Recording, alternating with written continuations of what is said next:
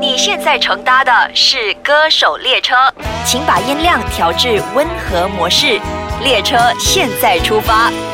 好嗱，今日 Nicholas 咧喺香港咧，咁遇到另一位呢位歌手咧，佢都係一個演員嚟嘅。我特別要多謝誒、呃、馬來西亞佢啲粉絲們咧，係非常之踴躍地，每次佢推專輯嘅時候咧，佢哋都會買張專輯咧，呃誒出出嚟電台係咩咁上一張俾我 嘅。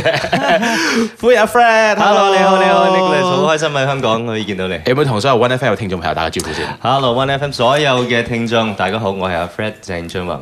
咁二零一八年阿 Fred 有啲咩大鑊先？誒一八年就希望繼續做好音樂啦，係嘛、咁啊就會誒出專輯啦，係咁睇下有冇機會可以拍翻劇啦。哦係，OK 啦。其實因為咧，你之前係一位參加新手歌唱大賽好㗎啦嘛耐咯我我好自己多睇翻啲年資前料之後咧，咯我就覺哇，真係嘅喎，新手歌唱大賽嘅喎係。啊咁然之後就拍劇啦，係啦拍完劇就誒參加呢一個星夢星夢啦，咁係啦樣又唱翻歌啦。喺呢十幾年裏邊嘅變化咧，對於阿 Fred 嚟講係一個點樣嘅轉變咧？我哦咁誒，咁就要真係由由二零零一 年。話當 年咁樣咧，話説當年話當年我十七歲。係咁就誒參加咗新秀啦，係係咁啊！之後就簽咗華星唱片公司，咁就真係一心諗住哇可以做歌手咁，但係點知佢就轉咗型啦，佢就結咗業，咁就好巧合地就入咗去訓練班啦，即係 TVB 訓練班，係咁啊真係誒、學誒、戲劇啊，誒、演戲啊，咁就由嗰度開始咯，咁但係。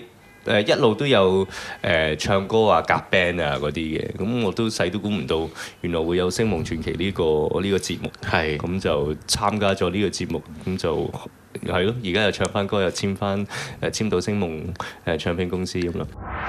嗱，因為早前你話你參加新手歌唱大賽而加入最樂圈啦，咁樣係啊係啊咁其實你細細個嘅時候咧，係咪真係好中意唱歌？你係咪 dream of to be a singer 咁樣？即係我你即係老師叫我嚟寫我的志願嘅時候，你就係寫我想做歌手咁樣㗎。咁我又冇喎、誒細細個就真係好中意唱歌，係嗯好中意玩音樂。誒、發夢都成日都有夢見自己喺台上唱歌嘅。咁 OK 但係我的志願咧就誒唔係嘅。其實我初初係想做誒、社工嘅，寫啊，係啊， 係啊點解啊？因為我覺得因為誒、呃我喺誒、呃學校嗰陣。我就覺得我哋學校嗰啲 counselor 社工真係好有意義咯，即係 OK 幫到好多人啊！咁我都誒、呃讀書嗰陣，我都有參加去做誒、peer counselor 嘅，嗯咁、我又覺得誒呃好、快樂咯，做呢份工。但係之後你又想做消防員，啊係係啊，咁但哎 你係好多選擇係㗎，啊即係好多嘢想做㗎喎都。係。啊係啊，但係消防員有冇做過？即係即係話喺電視劇或者喺角色扮演當中有冇做過咧？咁樣好似冇喎，係冇嘅。好似冇。咁咁呢樣嘢可能你真係有想即係諗辦法想機會嘗試下㗎啦。可以啊，即係誒警察又做過。係係啦，去入學堂啊嗰啲又拍過，但係消防員就冇。嗯啊做咁最後做到歌手啦，算唔算係一個誒、呃心想事成啊？咁樣算，梗係啦，係咁因為真係好中意音樂，咁係因為唱歌先入行啊嘛。咁喺喺呢一個誒、呃新秀歌唱大賽咧，轉變去誒呢一個電視藝員嘅訓練班咧，係啊嗰一個轉變係咪有少少？你都想嘅，定係你個你你真係諗揾緊一個機會？誒、如果誒、呃做電視藝員可以有機會唱歌，咁就好有嗰種心態冇嘅其實都。誒誒，初初係呢個心係態，就當誒誒，睇下可唔可以入到誒 TVB 先，然之後有冇機會再唱翻歌咯。即係初初係有呢個咁嘅諗法，但係之後就冇咯。嗯嗯，就慢慢誒演戲啦咁樣。係啦，咁啊真係哦想專心去去做演員啊，去去演戲啊。邊個 inspire 你中意唱歌嘅咧？其實都。我諗啊，誒屋企人咯。係係點咯解咧？即係屋企人都唱歌嘅，屋企人唱啊歌，屋企人夾 band 啊，我舅父嗰啲唱歌嘅。哦咁、但係我就因為小學嗰陣都要參加合唱團，嗯咁就開始唱歌，同埋發覺自己誒識、發啲音啊、啲聲啊，覺得好得意，同埋好似好咦好好容易可以拿捏到嗰個 concept 咁樣，咁啊就有呢個興趣啊，你有成日天分唱歌啫唔係唔 係，你中意㗎？中意咁樣。咁你自己嘅偶像係邊個咧？哇好多，超多，係揀一個咧，一個啊，講講一個最愛嘅， 唱唱歌即係 number 啊張國榮哥哥，嗯佢有啲咩影響到你咧？咁樣佢不單止係誒、呃一個表演者，就影響到我好大啦。佢寫歌啦，其實好多好好嘅歌咧都係哥哥寫噶啦。誒，佢佢演繹啦，佢唱歌嘅演繹啦，同埋佢喺演戲上就已經係好唉好精彩嘅。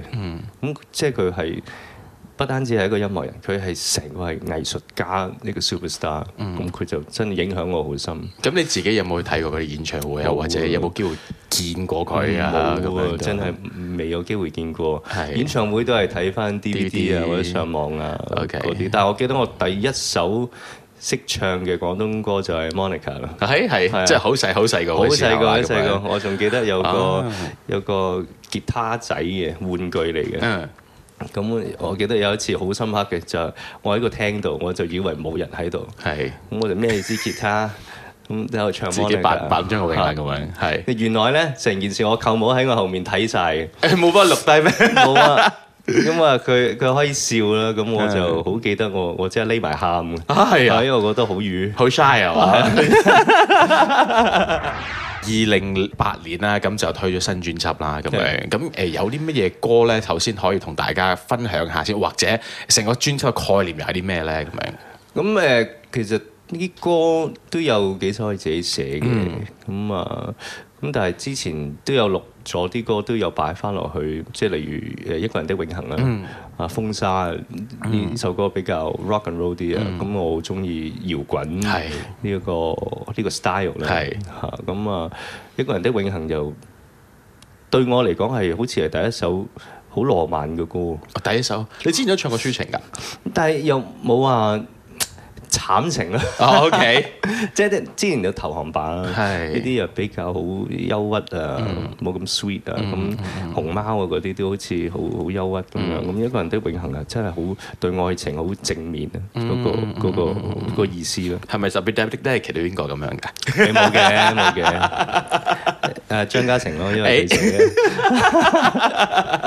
誒、我睇到而家最近合作咧，都係同翻自己唱片公司朋友合作啦，係咁係樣誒，即係同事合作啦。咁有機會嘅話，俾你揀一位 artist 係可以合作嘅話，係你你想同邊個合作？喺合唱方面，哦合唱係大膽啲諗，我就我其實我好中意林憶蓮，誒，嗯，有冇見過啊？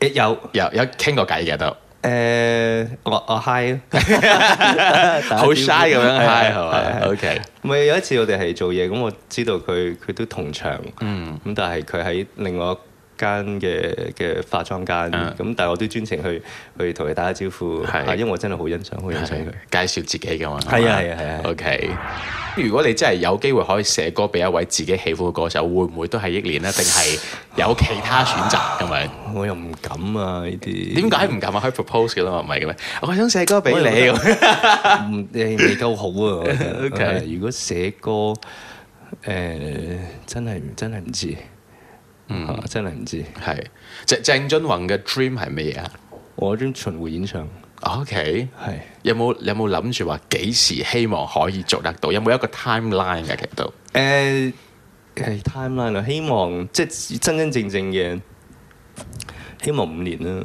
OK within 五年啦。啊但係嚟緊二零一八年都有向住呢個方向誒少少嘅啦，因為三月份都會去温哥華同埋 New York OK。有有個 show。哇哦，係啊，OK OK ！Baby step 咯， OK，咁不啊如即係順便去埋 Malaysia 啦我嘛都想㗎，睇下有冇機會啦。一定有機會啦，係啊希望希望你可以到時可以見到你唱歌啦，係啊，都咁想樣。去 Malaysia、去去新加坡啊嗰啲你都即係好多，即係我哋成日咧都收到啲朋友啲 Facebook message 啊咁樣啦，誒快啲播多啲鄭中華嘅歌曲 啦，嗰啲咁嘅嘢， 好好熱情嘅佢哋都，大家都係啊好好中意你你啲歌咯咁樣。哦，thank you，thank you，係啊，多謝咁樣。好有啲咩説話想同馬來西亞粉絲講先？誒、馬來西亞嘅粉絲，我非常掛住你哋。咁因為我都知我每年只係可以去一次馬拉。點解叫做每？年只可以一次啊？因為公司我哋每年一次 嘅誒頒獎典禮係啊，咁先有機會去。去咁但係誒、上一次就好好啦，因為留多咗幾日，咁啊我可以同誒嗰度啲 fans 有個聚會，係啦咁希望真係日後有多啲機會嚟嚟馬來西亞見大家啦，同埋誒希望大家身體健康啦，開開心心，同埋聽多啲我嘅歌啦。好啦，希望你可以有誒好多新嘅歌同大家分享啦，好好冇？ ，thank 到時 you 見，thank you，thank Thank you，thank you thank you。